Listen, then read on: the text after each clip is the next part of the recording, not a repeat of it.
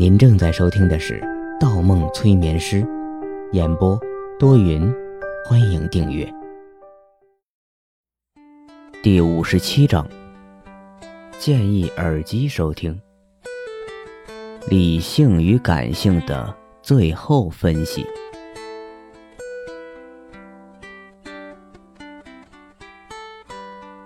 再次回到这个四面全是墙，没有门。没有窗户的封闭房间，方墨与他对坐着。方墨坐在右边，他坐在左边。中间的桌子上放着一个黄色档案袋。左边的他说：“看样子，在无机的事情上，你的三观都发生了改变。”方墨说。不是三观发生了变化，是我更相信自己看见、接触到的东西。我觉着那样活着更真实，而活在别人的世界观下，活在既定的各种道德、伦理、规律、法则的框架里，我认为生命没有意义。左边的他说：“这就是你最后相信无机来自未来五十年后。”放任他自己解决的理由，或者你在尝试另外一种病人自我选择、自我自愈的理疗方式。方墨摇摇头。退一步讲，如果无机是分裂出来或者臆想出来的人格，他已经形成了完善的世界观和拥有了自我独特的行为方式，只是特殊一点的正常人。强制清除这一人格，即使法律上判定模糊，但我认为这种行为无异于杀人。让他生活在自己的世界里，是正确的选择。而就无机本身讲，他所说的和行为的一切，有头有尾，全部说得通，找不出一丝漏洞。我为什么不相信他？我是一个心理医生。但不能将接触到的每一个人都看作病人，不能强行寻找每个人语言、生活细节的漏洞，那样是本末倒置。左边的他笑了，哼，你的意思是说无机真的无懈可击？方墨说：“重新复盘的话，虽然他向我们撒了谎。”但我不得不相信，他就是来自五十年后的人。从很多年前他就来过这个时代，在这里结交的第一个朋友就是谢科。在谢科很小的时候，两个人就达成了一种潜在的友谊关系。左边的他说：“潜在的友谊关系。”方墨说：“对。”这正是他向我们编制的最大的谎言，导致我们从一开始就进入了错误的轨迹，把无机当做一个分裂或者臆想出的人格来对待。其实无机一开始就告诉了我们答案，他返回这个时代借用的是光技术，而基于光技术的时空旅行方式有两种，一种是人体传送，一种是思维传送。无机不是人体传送而来的，而是思维传送来的。恐怕他第一次传送到谢科的身体里时，并没有得到谢科的允许。想想也是，这个时代的人很难相信未来会有如此高深莫测的科技。而当时谢科的年龄还很小，防备性低，很自然，他们成为了朋友。童年的谢科因为家庭原因时常精神低落，一个人跑到图书馆逃避生活，而无机正好趁虚而入，与他共享身体，两人达成了潜在的友谊关系。无机骗我们说他是经过人体传送来的，恐怕是因为思维传送在没有得到当事人允许的情况下是非法的。在未来会受到严厉的惩罚。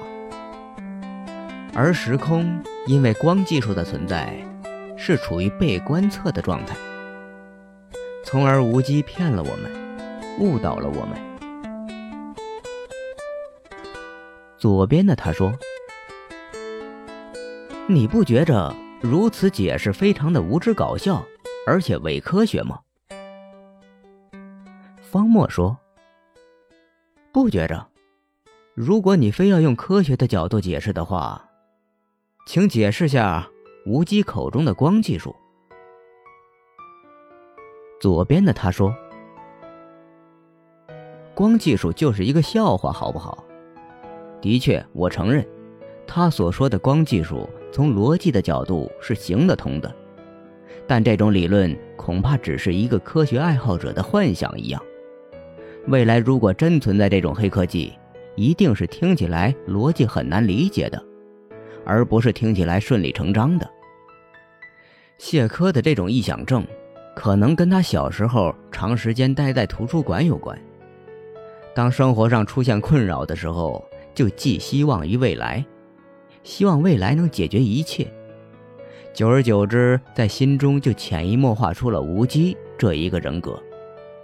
而无机口中的科技、人文、社会。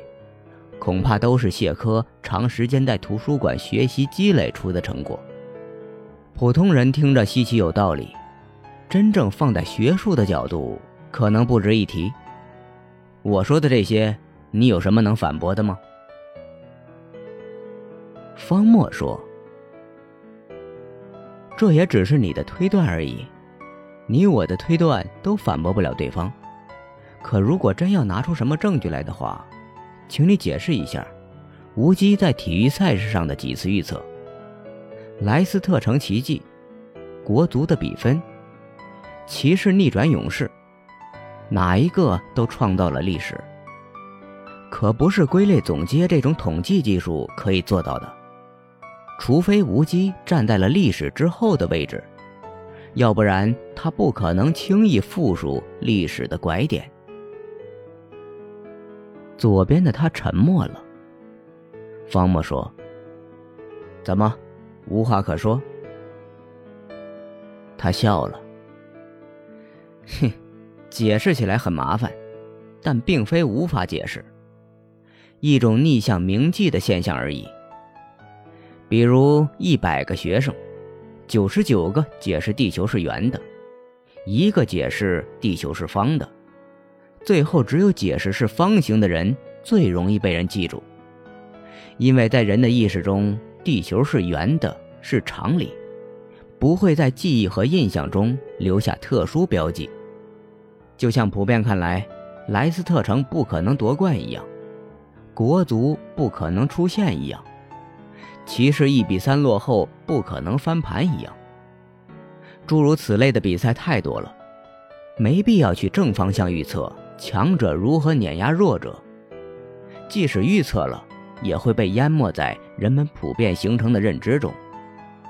反而每场比赛都预测一个最不可能发生的结果，它与几乎百分百的人的想法相违背，但它还是有可能发生。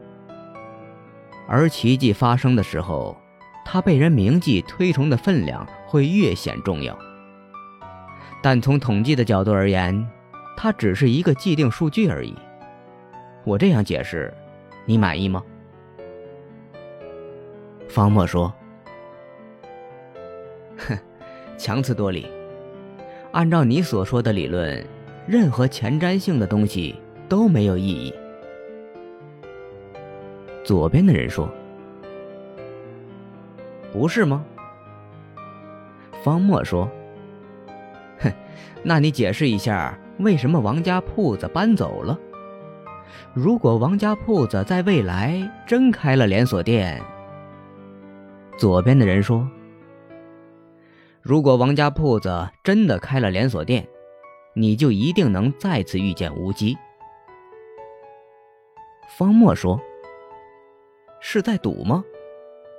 左边的人说：“是，既然大家都说服不了对方。”不如让时间检验一切，以时间为赌注。方墨说：“好吧，那么我现在能拆开这个档案袋了吗？左边的人笑了，嘿，你已经拆开了，你看到的东西就在你的手中。方墨低下头，右手轻轻一握，痒痒的，那是一根红色的头发丝。